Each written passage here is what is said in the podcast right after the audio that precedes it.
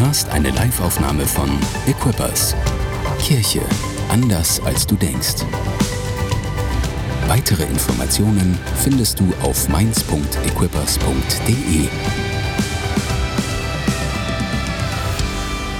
Mein Name ist Tore, ich bin Pastor hier in der Church und mein Gebet heute ist, dass du vor allen Dingen gestärkter nach Hause gehst, ermutigter nach Hause gehst, dass du sagst, ah, mein Glaube in Jesus ist einfach größer geworden, tiefer geworden, ist mehr geworden. Mein Vertrauen hat zugenommen an ihn. Und ähm, ah, vielen Dank für die wunderbare Zeit im Lobpreis. Habt ihr richtig gut gemacht, ihr Lieben. Danke.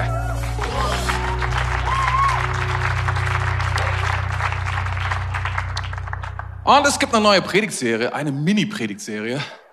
Sie ist mini, noch minier geworden, weil wir letzte Woche die Predigtserie davor verlängert hatten. Ihr erinnert euch, ja, da hatten wir sie um eine eins verlängert, deswegen musste ich die andere um eins verkürzen. Aber hey, das geht schon, oder? Ähm, die Predigtserie ist ein bisschen provokativ. Ähm, sie heißt Who the F Cares. ja. Und ähm, äh, ist schon hart, ne?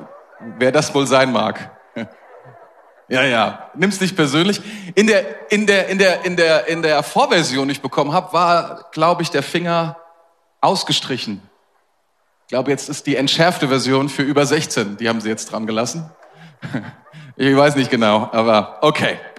Ähm, ist es ein bisschen, äh, oder ist es nicht ein bisschen, ich würde gerne sprechen über ähm, ein Thema, was mir sehr am Herzen liegt, was ähm, eigentlich für sonntags nicht so super geeignet ist. Und zwar, man nennt das äh, Apologetik, Verteidigung des Glaubens. Ver Verteidigung gegen die dunklen Künste, würde man in Hogwarts sagen. Ähm, und ähm, das ist eher etwas, was man vielleicht als Lehrthema irgendwie macht oder als äh, Seminar vielleicht auch liest oder Podcast oder so etwas.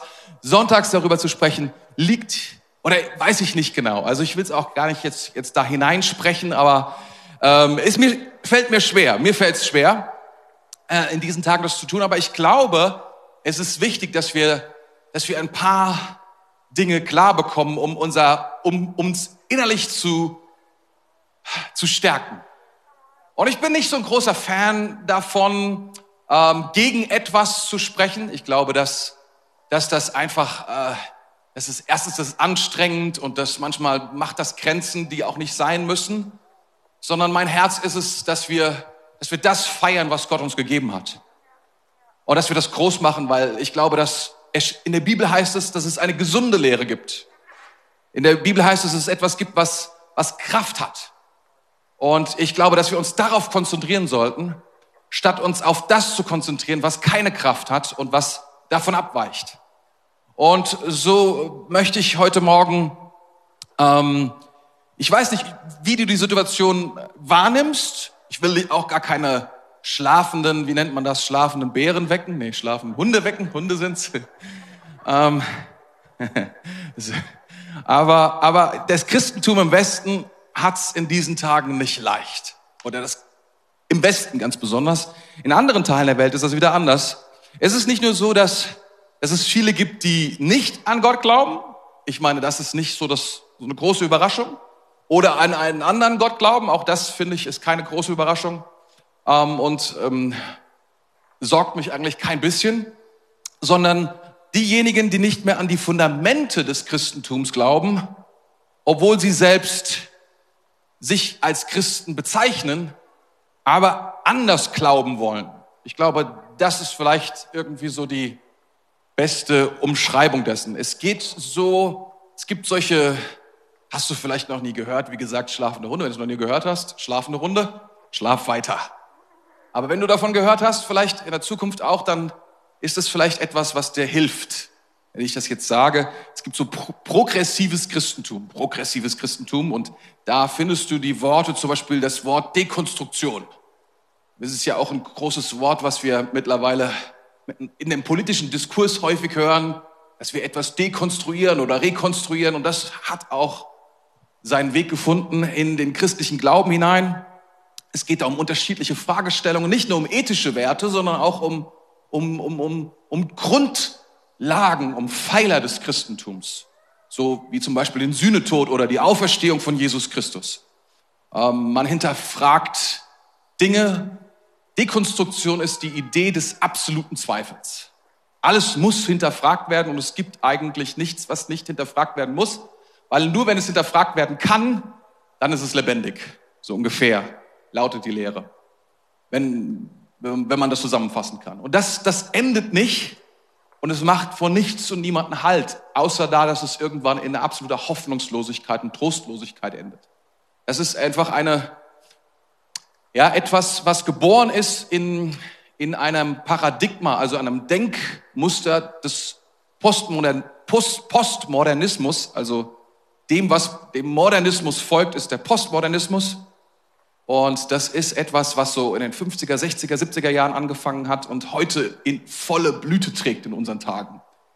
Ähm, wenn du denkst, das hat nichts mit dir zu tun, ich glaube mir, das hat so viel mit dir zu tun, mit allem, was um uns herum geschieht.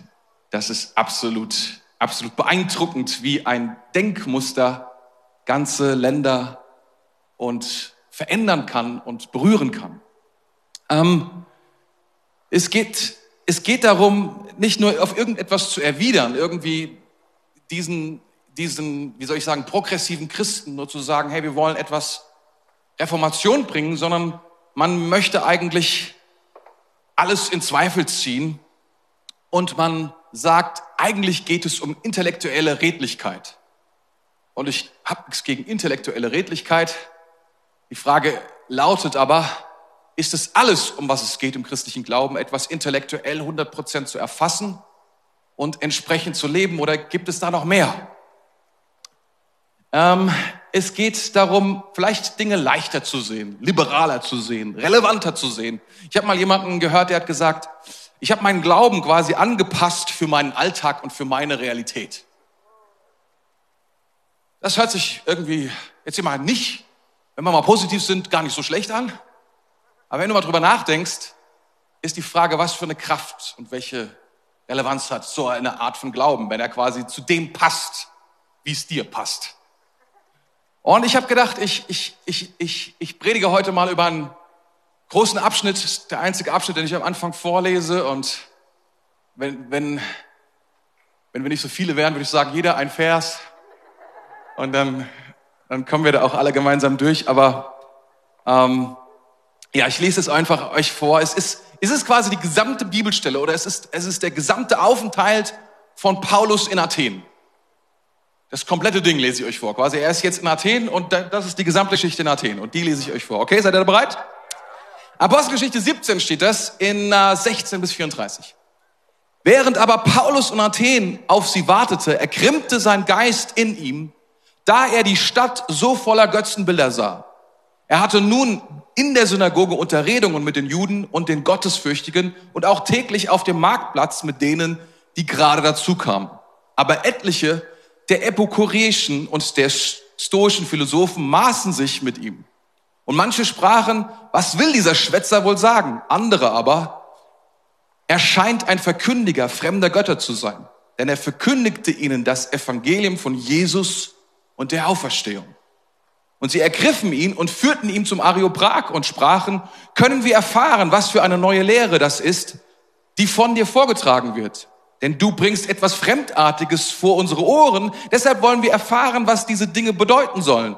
Alle Athener nämlich und auch die dort lebenden Fremden vertrieben sich mit nichts anderem so gerne die Zeit als mit Netflix. Nein, als mit etwas Neues zu sagen und zu hören. Da stellte sich Paulus in die Mitte des Areoprags und sprach, ihr Männer von Athen, ich sehe, dass ihr in allem sehr auf die Verehrung von Gottheiten bedacht seid. Denn als ich umherging und eure Heiligtümer besichtigte, fand ich einen Altar, auf dem geschrieben stand, dem unbekannten Gott. Nun verkündige ich euch den, welchen ihr verehrt, ohne ihn zu kennen. Der Gott, der die Welt gemacht hat und alles, was darin ist, er, der Herr des Himmels und der Erde ist, wohnt nicht in Tempeln, die von Händen gemacht sind. Er lässt sich auch nicht von Menschenhänden bedienen, als ob er etwas benötigen würde, da er doch selbst allen Leben und Odem und alles gibt. Und er hat aus einem Blut jedes Volk der Menschheit gemacht, dass sie auf, auf dem ganzen Erdboden wohnen sollten und hat im Voraus verordnete Zeiten und die Grenzen Wohn ihres Wohnens bestimmt, damit sie den Herrn suchen sollten, ob sie ihn wohl umhertastend wahrnehmen und finden möchten. Und doch ist er ja in jedem Einzelnen nicht, in jedem Einzelnen von uns nicht ferne. Denn in ihm leben, weben und sind wir, wie auch einige von euren Dichtern gesagt haben, denn auch wir sind von seinem Geschlecht. Da wir nun von göttlichem Geschlecht sind, dürfen wir nicht meinen, die Gottheit sei dem Gold oder Silber oder Stein gleich, einem Gebilde menschlicher Kunst und Erfindung.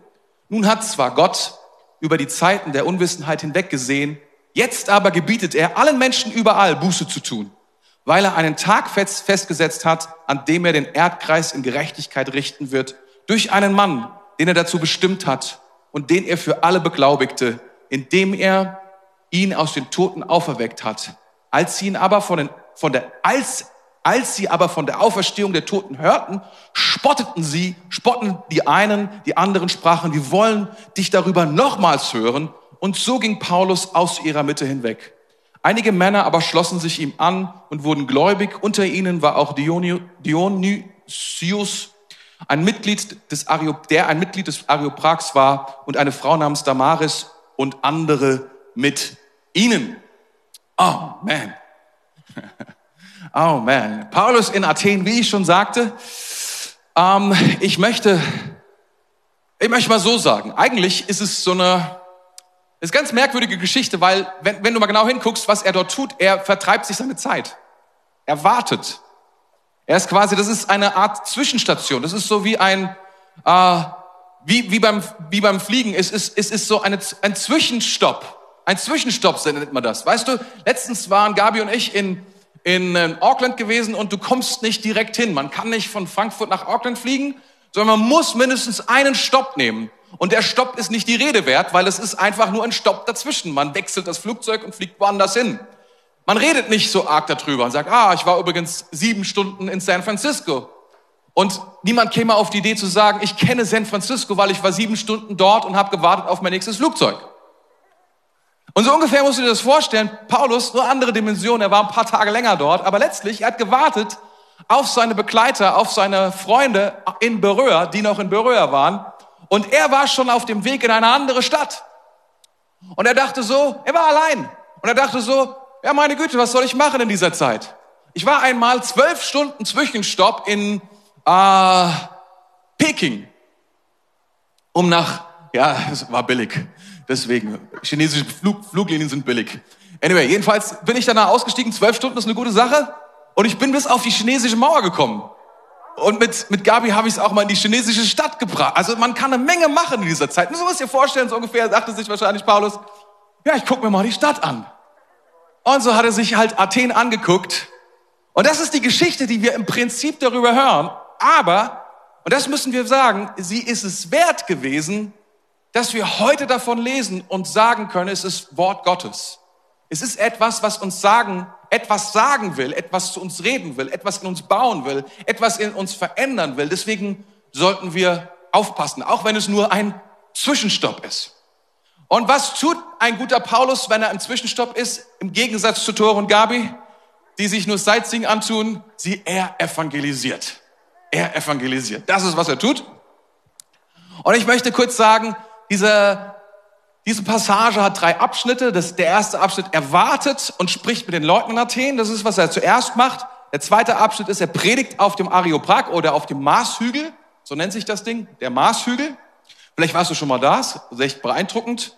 Man kann, da, man kann das heute noch sehen, das gibt's immer noch. Sehr, sehr bekannter Ort. Und als drittes, sehr, sehr kleiner Abschnitt, eigentlich nur zwei Verse, die Reaktion der Athener auf seine Predigt. Das sind also die drei Dinge. Und deswegen würde ich gerne predigen in drei Punkten. Und ich habe sie in Englisch benannt. Fragt mich nicht, ich habe es einfach nicht geschafft, sie gescheit zu übersetzen innerlich, dass ich gedacht habe, so weiß ich nicht, was man hätte zu sagen können. Das erste ist Common Ground. Das ist der erste Punkt. Der zweite ist God is bigger. Das hätte ich übersetzen können. Ähm, und der letzte Punkt ist God moves. Und wisst ihr, ich glaube, ähm, wenn wir, ist es irgendwie eine,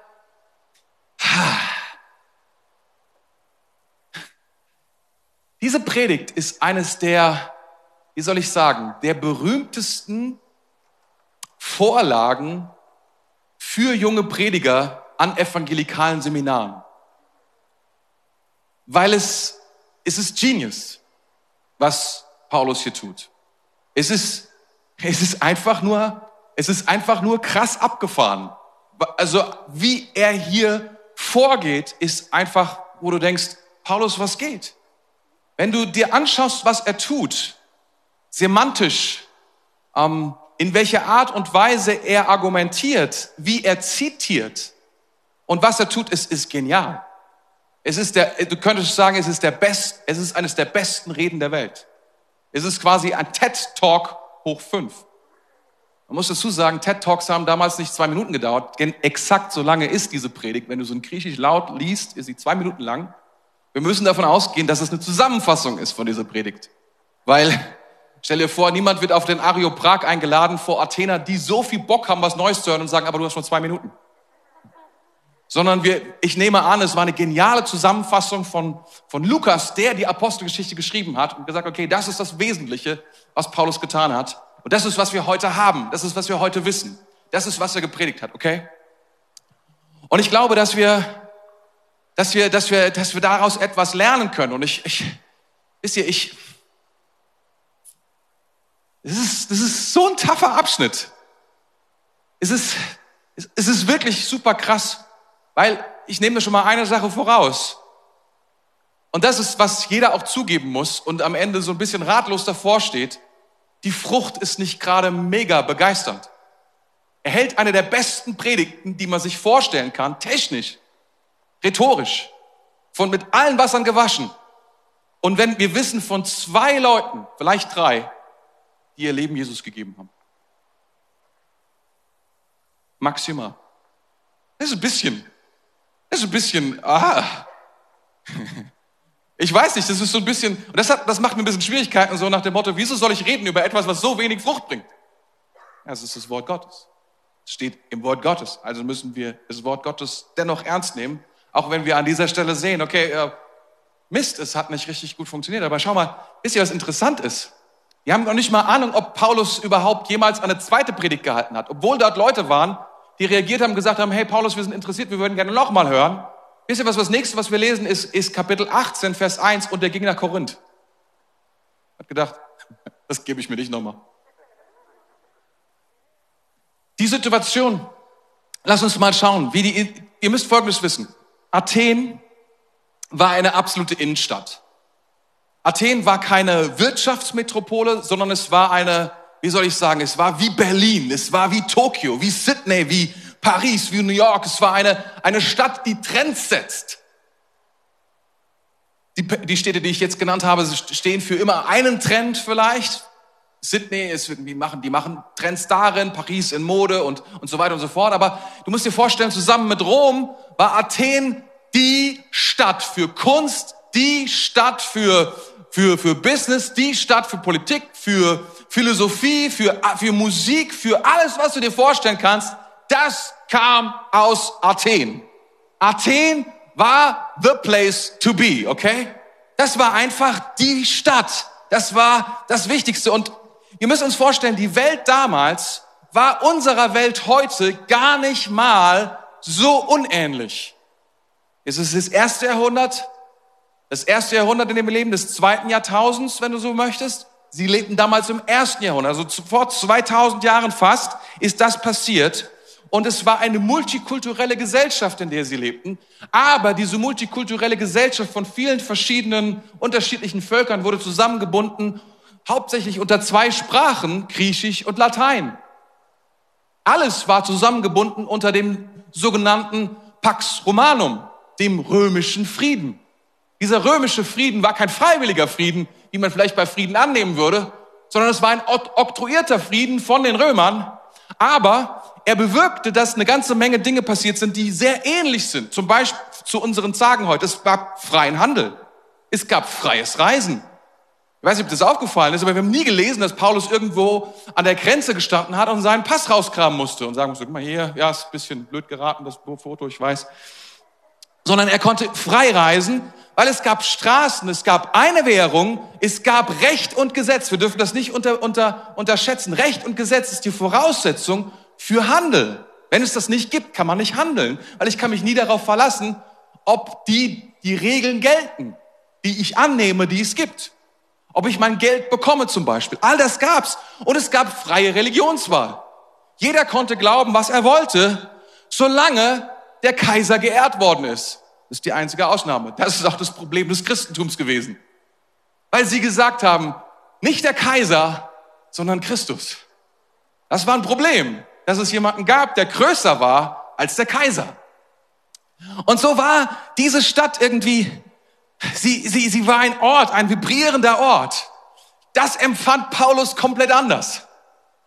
Paulus hat sich diese Stadt angeschaut und was wir lesen ist, er ergrimmte im Geist ich weiß nicht genau, wie man ergrimmt im Geist, aber andere Übersetzungen sagen, er war, er war, er war erregt im Geist und und er hat irgendwie, er hat diese ganzen Götzen gesehen. Du musst dir vorstellen, Athen war die Stadt für Götzen, die bekannt war. Es gab dort einen Götzen für absolut alles.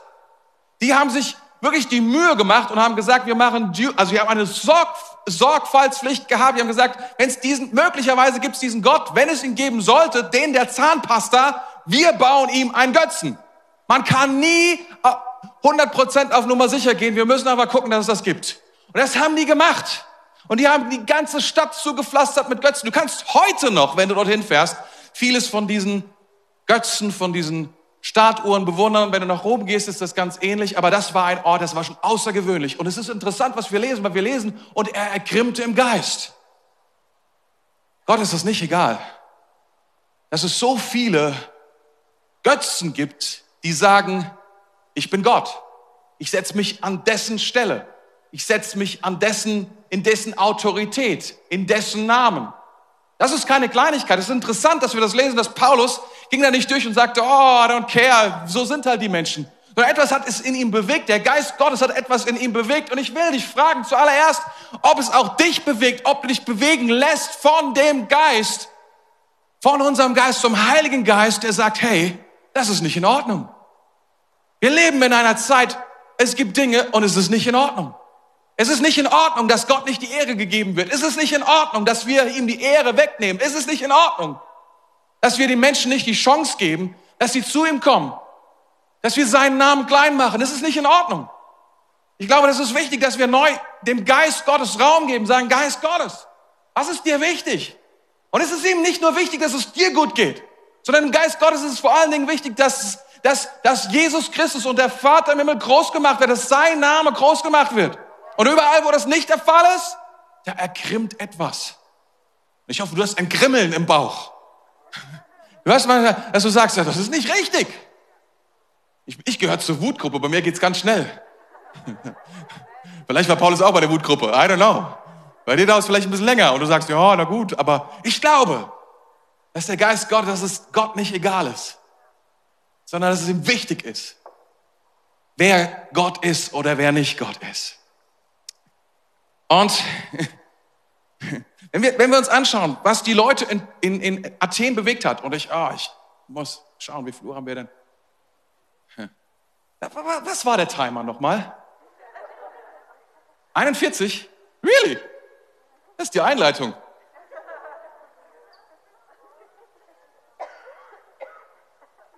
Ah, Jesus. Mal kurz beten, dass Jesus, ich danke dir für dein Wort. Es ist so gewaltig. Aber wir müssen jetzt auch gucken, wie wir irgendwie zu einem Punkt kommen. Amen. Also alle so, Amen.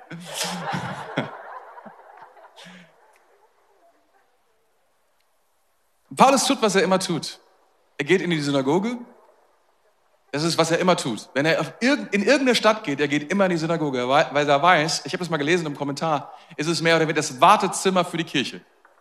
Finde ich ein interessanter Ausdruck, weil er geht dorthin, wo Menschen sind, die, die Gott kennen, die eine Furcht haben vor Gott. Dort geht er immer, er fängt, fängt dort immer an. Wenn die bereit sind zuzuhören, macht er weiter. Wenn sie nicht bereit sind zuzuhören, dann geht er wohin? Er geht auf einen Marktplatz. Marktplatz ist nicht so ein Ort wie heute, wo ganz viele Gemüsestände stehen und äh, andere Stände stehen, sondern es ist der Platz, an dem die ganze Stadt sozusagen von der aus die ganze Stadt regiert wird.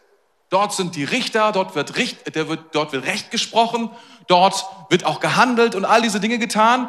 Der Marktplatz ist der zentrale, der öffentlichste Ort, den man sich vorstellen kann. Und dort geht Paulus hin und fängt an, mit den Leuten darüber zu sprechen. Und es ist interessant, was wir hier, was wir hier sehen, ähm, wie er darüber spricht, weil er redete mit ihnen. Das ist, was wir stehen. Er hält mit Unterhaltungen, er hält sich mit ihnen. Hört sich so ein bisschen merkwürdig an. Sagt so, oh, was machst du den ganzen Tag? Oh, ich warte auf meine Freunde und by the way, Jesus Christus ist der Herr. Sondern was wir, was wir, was wir lesen, ist hier, dass er dieses Wort, dieses merkwürdige Wort benutzt. Ähm, Dialogomai heißt das. Und zwar bedeutet das, dass man eine Rede, eine Unterhaltung hat, um ein Thema zu untersuchen.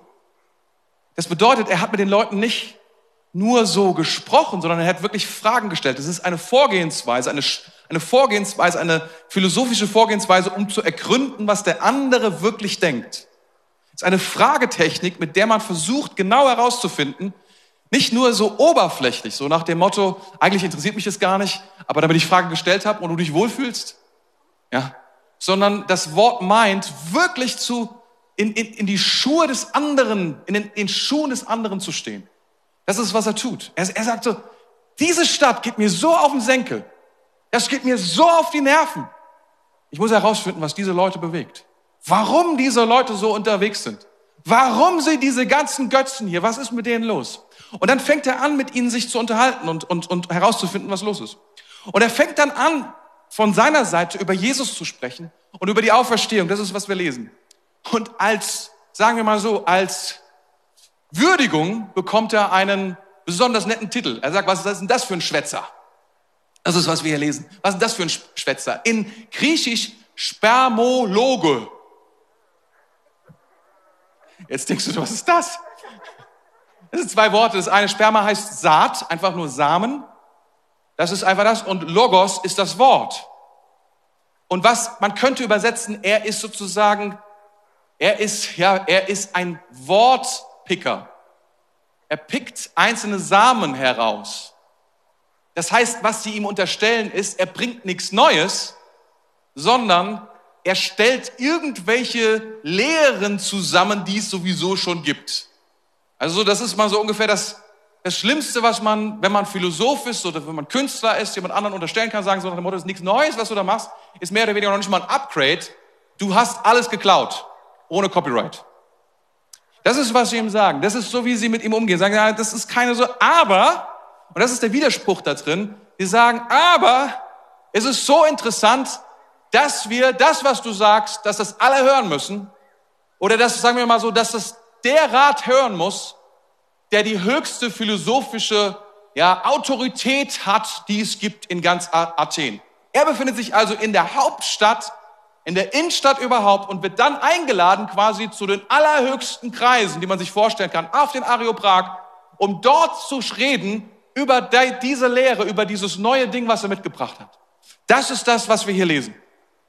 Das ist, was wir hier drin sehen. Und wir lesen da drin, dass er sich auch anlegt oder nicht er legt sich an, sondern ähm, sie legen sich mit ihm an, nämlich Epikureer und Stoiker. Das sind die beiden Gruppen, die erwähnt werden. Epikureer und Stoiker. Das sind zwei Lehren, beide zum selben Zeitpunkt, ungefähr drittes Jahrhundert vor Christus, erfunden worden von den Griechen. Wer denn sonst? Die haben sich überlegt, eine Art und Weise, wie man denkt oder wie man lebt. Und das ist keine Sache, die wir unterschätzen dürfen, weil ich habe es bereits erwähnt, dass das tatsächlich bis heute immer noch so ist, dass wir heute leben, wie wir leben, hat Gründe. Und die Gründe liegen darin, dass sich Menschen überlegt haben, wie wir leben sollten. Zum Beispiel Leute, die gesagt haben, wie wäre es, wir sind nicht mehr in der Moderne, wir sind in der Postmoderne und als eben solche sollten wir Folgendes denken und tun. Und das tun wir. Und wenn du das nachvollziehst, ist es erschreckend. Falls du jemand bist, der mehr über Netflix und Amazon Prime gebildet ist, möchte ich dir diesen Film ans Herz legen. Der Teufel trägt Prada. Darin gibt es eine Szene, in der, ich weiß gar nicht, wie sie heißt, aber die junge Angestellte, die Assistentin geworden ist, verächtlich sich darüber äußert, über die Farbe und über irgendeinen Gürtel, der da gerade angeschaut wird. Und dann hält der Teufel, also die, wie heißt die gute, die Schauspielerin ist der Hammer. Meryl Streep, genau, eine Rede darüber, wie das, was sie in diesem Raum entscheiden, in zwei bis drei Jahren irgendwann in die, in die Kaufhäuser gekommen ist und zu einem Pullover geworden ist, den sie gerade trägt. Und sie hat keine Ahnung, dass all das irgendwann mal entschieden worden ist in diesem Raum. Und ich dachte, keine Ahnung, ob das stimmt. Ich weiß nur, dass das in der Kunstwelt und in der Philosophie und in der Politik sehr wohl so ist. Das heißt, das sind keine Zirkel, die keine Power haben, sondern das sind Zirkel, die bestimmen, wie Leben funktioniert. Und in diesen Zirkel hinein kommt Paulus und wird eingeladen, das Evangelium zu predigen. Und wir müssen wissen, ich muss es zusammenfassen, die, Epoke, die Epikureer, wenn die heute leben würden, die würden einfach nur sagen, es geht darum, nicht zu hungern, nicht zu dürsten, nicht zu frieren. Er würde sagen, und dabei habe ich einen gesunden Menschenverstand und den gebrauche ich und bin ich abhängig von nichts und habe gute Freundschaften. Hat sich das für irgendjemanden bekannt an? Kann man sagen, ja, warum nicht? Der, der Stoiker hingegen, der würde vielleicht eher sagen, mh, hm, er ist eher so dieses, dieses, ähm, er ist mehr so eine unerschütterlich. Er ist das höchste Ziel für ihn, so habe ich es geschrieben, ist einen moralischen Absolutheitsanspruch zu haben. Du musst dir vorstellen, dass beide Denkrichtungen entgegengesetzt sind. Und Paulus hat sich damit auseinandergesetzt und hat beiden zugehört und gesagt, ah, aber was bedeutet das für Athen?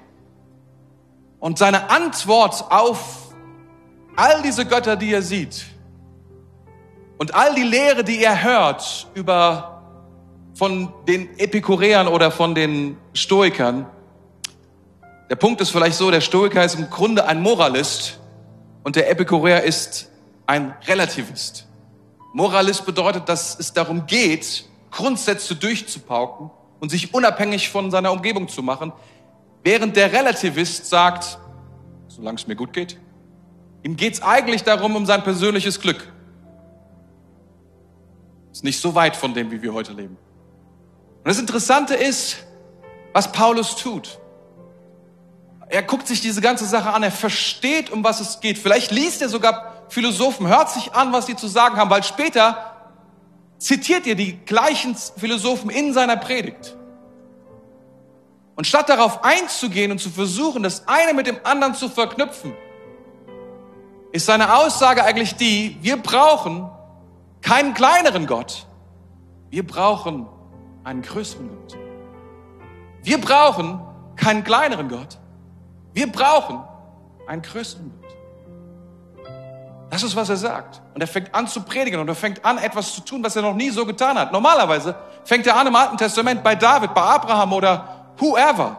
Da diese Jungs von diesen noch nie gehört haben, sagt er, okay, wo fangen wir an? Und er predigt ein ganz, eine ganz andere Art und Weise. Er predigt zu Menschen, die noch nie von dem Alten Testament gehört haben, noch nie davon, dass Gott die Welt geschaffen hat, noch nie davon, dass Gott es ist, der Abraham gerufen hat, ein Volk beruft, um einen Messias zu senden. All das haben wir noch nie gehört, deswegen fängt er an, das zu predigen. Und ich finde, er tut das genial. Ich hätte mich sofort mein Leben Jesus gegeben, nachdem ich diese Predigt gehört habe. Aber exakt das passiert nicht. Und dennoch glaube ich, können wir aus diesem, aus dem, was wir hier drin lesen und lernen, was hier geschieht, etwas muss ich dir vorlesen, bevor, bevor, bevor wir gehen. Es ist nicht, es ist, tut mir leid, ich habe es nicht in den, in den, ähm, ich habe es noch nicht mal, ich habe es leider noch nicht mal in, in den Notizen drin. Aber mir ist es eingefallen vorhin im Lobpreis, weil ich kam darüber nicht hinweg, weil, weißt du, er predigt und er kommt noch nicht mal, Jesus, er, Paulus predigt und er kommt noch nicht mal zum Namen Jesus. Er redet nur von diesem Mann. Und dann wird er gestoppt und sagt, oh, das reicht uns, das ist Unsinn, das ist Blödsinn. Er fängt an, von der Auferstehung zu erzählen und sagt, ah, das ist, ah, Paulus, das ist wirklich sehr lustig. Huh. Mach Schumacher. Und dennoch glaube ich, ist es wichtig, dass wir verstehen, was Inhalte sind in dieser Predigt, damit wir verstehen, eine innere Klarheit bekommen. Diese Predigt ist nicht für Menschen, die Jesus nicht kennen. Es ist nicht eine Argumentation gegen oder für Philosophien, um dagegen zu halten, sondern es ist für dich und für mich, damit wir wissen, an was wir glauben. Und wisst ihr, wieso das so ist? In 1. Korinther 2. In 1. Korinther 2. Apostelgeschichte 18, Vers 1. Der Vers, nachdem er in Athen war, heißt es nur, nur und er ging nach Korinth. Korinth war eine ganz andere Stadt. Korinth war die Partyhochburg überhaupt. Keine Ahnung, Mallorca gemischt mit Amsterdam, gemischt mit Zürich, gemischt mit, das war the Partyhochburg mit Mainz und Köln zusammen. Und zwar nur die Partyorte, nicht der Rest. Es gab dort angeblich 1000 Prostituierte, 1000 Prostituierte, come on. Was ist das für eine Stadt? Paulus kam dorthin und fing an, das Evangelium zu predigen. Menschen haben ihr Leben Jesus gegeben, dennoch gab es Stress und er wollte wieder gehen. Und der Heilige Geist sagt zu ihm, nein, nein, nein, ich habe ein großes Volk in dieser Stadt und er bleibt anderthalb Jahre. Er bleibt anderthalb Jahre in einer Stadt namens Korinth. Nicht gerade von Intellekt geprägt oder von Kunst oder Philosophie. Wir lesen Folgendes in 1. Korinther 2. Liebe Brüder, als ich das erste Mal zu euch kam, erinnert euch, er kam zum ersten Mal zu euch, er war gerade in Athen, ich weiß nicht, wie es ihm ging, habe ich euch die Botschaft Gottes nicht mit hochtrabenden Worten oder großartigen Gedanken verkündigt, sondern ich hatte mir vorgenommen, mich allein auf Christus und seinen Tod am Kreuz zu konzentrieren. Huh! Exakt das, was er nicht in Athen getan hat, tut er dort. Er sagt, dort hat er kein einziges Wort über Jesus gesagt. Er sagt, ich werde nichts anderes tun.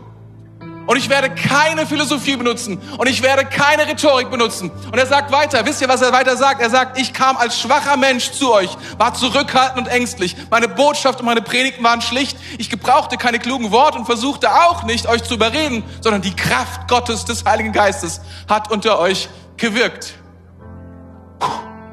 Das ist es, was der Geist Gottes tut.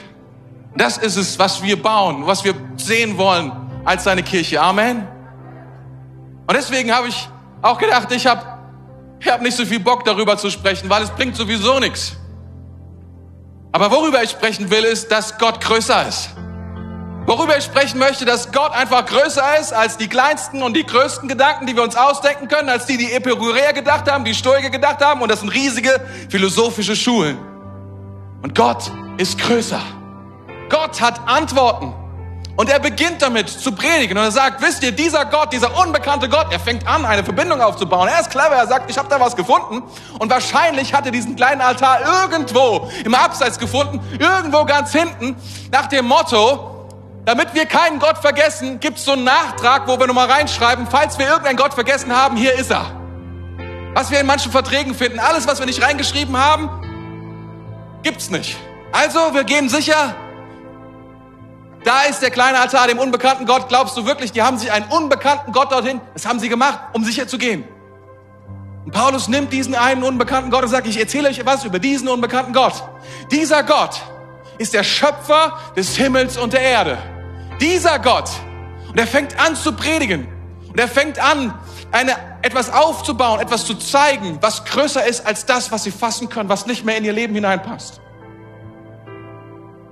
Und ich möchte heute Morgen, ich glaube, der Geist Gottes möchte heute Morgen uns ermutigen, nicht nach einem passenderen Gott zu suchen, der uns mehr in den Kram passt, der uns weniger ärgert, vielleicht uns weniger Stress macht, uns weniger Fragen bereitet, weil dieser Gott ist viel zu groß, als dass wir ihn begreifen können. Wenn wir ihn begreifen könnten, wäre er nicht Gott. Wenn er uns nicht, wenn er uns, wenn er uns wenn er uns quasi nicht mehr stechen würde, ich würde behaupten, selbst dann hätten wir, haben wir es nicht mehr mit Gott zu tun, sondern mit einer Vorstellung von dem, was wir glauben, was wir haben. Gott ist Gott. Und er ist größer. Und er hat mehr Kraft. Aber dann heißt es, und es ist interessant, und er sagt, hört mal, und er zitiert wieder einen, einen ihrer, äh, ich sag ja schon Psychotherapeuten, nein, nein, äh, äh, Philosophen. Und er sagt, Gott ist so viel größer.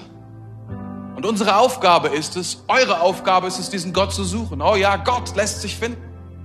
Obwohl er so groß ist. Obwohl er größer ist als jeder einzelne dieser Götter, den ihr habt. Und er sagt dann, schaut mal, aber in ihm leben wir, weben wir und sind wir.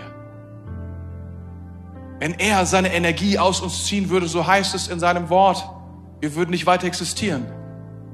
Und wenn wir die Augen schließen und seinen Namen nennen, wird Gott kommen und sein Ohr sich zu dir neigen, weil er gehört hat, da ist jemand, der betet. Und interessiert es, ist es jemand, der meinen Namen ausgesprochen hat und mich sucht. Gott ist da. Gott ist nicht nur größer, so viel größer, als was wir ihn vorstellen können. Er ist so viel näher, als wir glauben, dass er ist. Wir können ihn treffen. Und es geht nicht darum, um diesen Gott eine Liste von Regeln, eine Liste von Anforderungen abzuarbeiten, sondern es geht darum, dass wir diesen Gott in unser Leben lassen, dass er eine Beziehung mit uns haben will und er fängt an, von diesem Mann zu sprechen.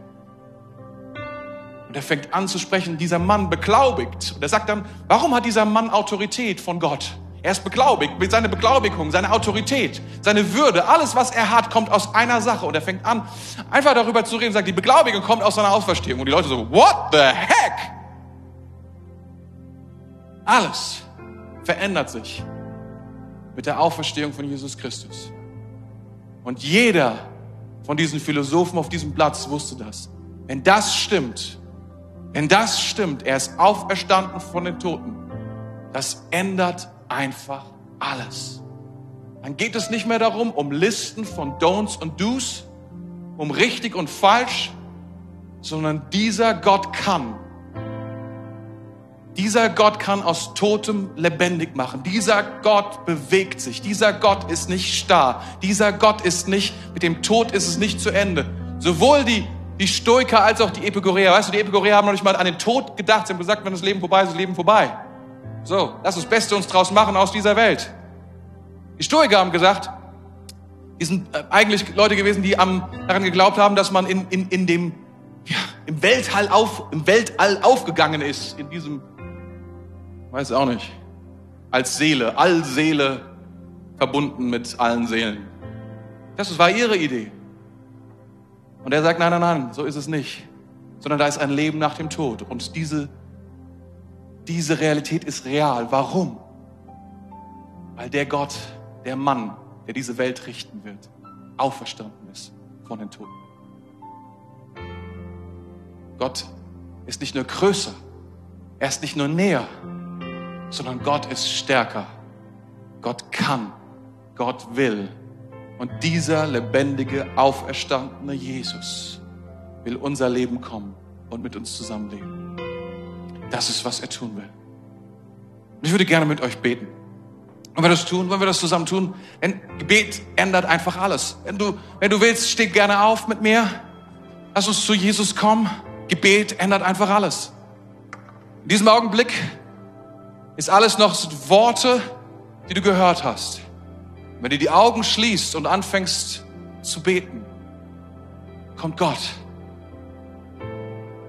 in diesen Raum in diese Realität. Und er ist ein Gott, der sich bewegt. Ein Gott, der sich bewegt aufgrund deines Gebets. Heiliger Gott, wir danken dir, dass du jetzt hier bist. Wir danken dir, dass du weder Rhetorik brauchst noch schlaue Worte, noch die richtige, die richtigen Dinge zu sagen, die richtigen Glaubenssätze, damit alles richtig funktioniert, sondern es ist dein Name. Es ist deine Person. Du bist der auferstandene Jesus. Du lebst. Die Schrift sagt uns, und es ist so, du, du, du sitzt zu Rechten Gottes. Und durch deinen Heiligen Geist bist du jetzt hier in diesem Raum und du hast Kraft. Und Herr, wir brauchen deine Kraft.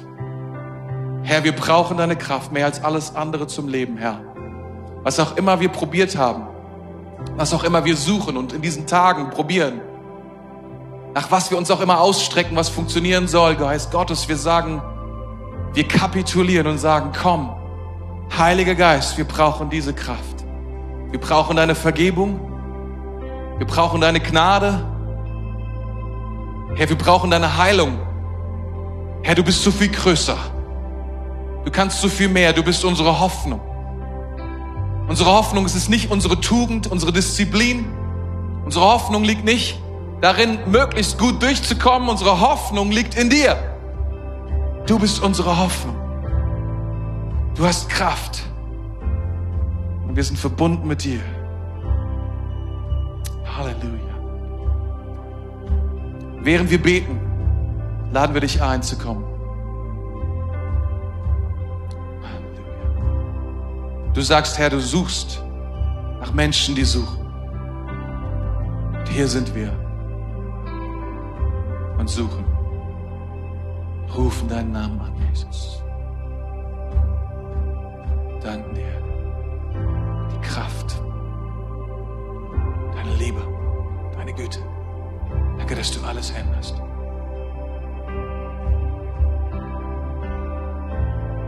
Danke, dass wir uns keine Götzen bauen müssen, die uns nicht helfen können, sondern dass du Gott bist, dem nichts unmöglich ist, der alles kann. Grenzenlos, Herr. Jesus, du siehst, wie wir versucht haben, Vernünfteleien, Hoffnungen einzusperren, einzurichten uns abzufinden mit Dingen. Aber Herr, du bist so viel größer. Du bist so viel größer als unsere Limitierungen. Du bist größer als das, was uns auffällt.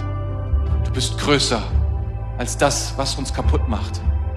Du bist größer als die tiefste Sehnsucht in unserem Herzen. Du bist größer als die tiefste und die schlimmste Krankheit. Du bist größer als der Tod. Nichts kann dich aufhalten, Herr. Nichts kann dich aufhalten. Nichts kann dich aufhalten. Das ist, was wir sagen. Du bist auferstanden von den Toten. Du lebst. Wir beten dich an. Und unsere Hoffnung gehört dir. Unsere Hoffnung hat deinen Namen. Du hast, bist unsere Zukunft, unser größter Schatz. Alles, was wir brauchen. Wir nehmen Heilung wir nehmen Versorgung.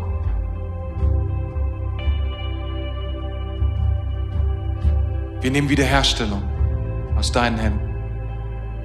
Denn du hast sie erobert. Preisen dich, Jesus. Danke fürs Zuhören. Weitere Informationen findest du auf mainz.equippers.de.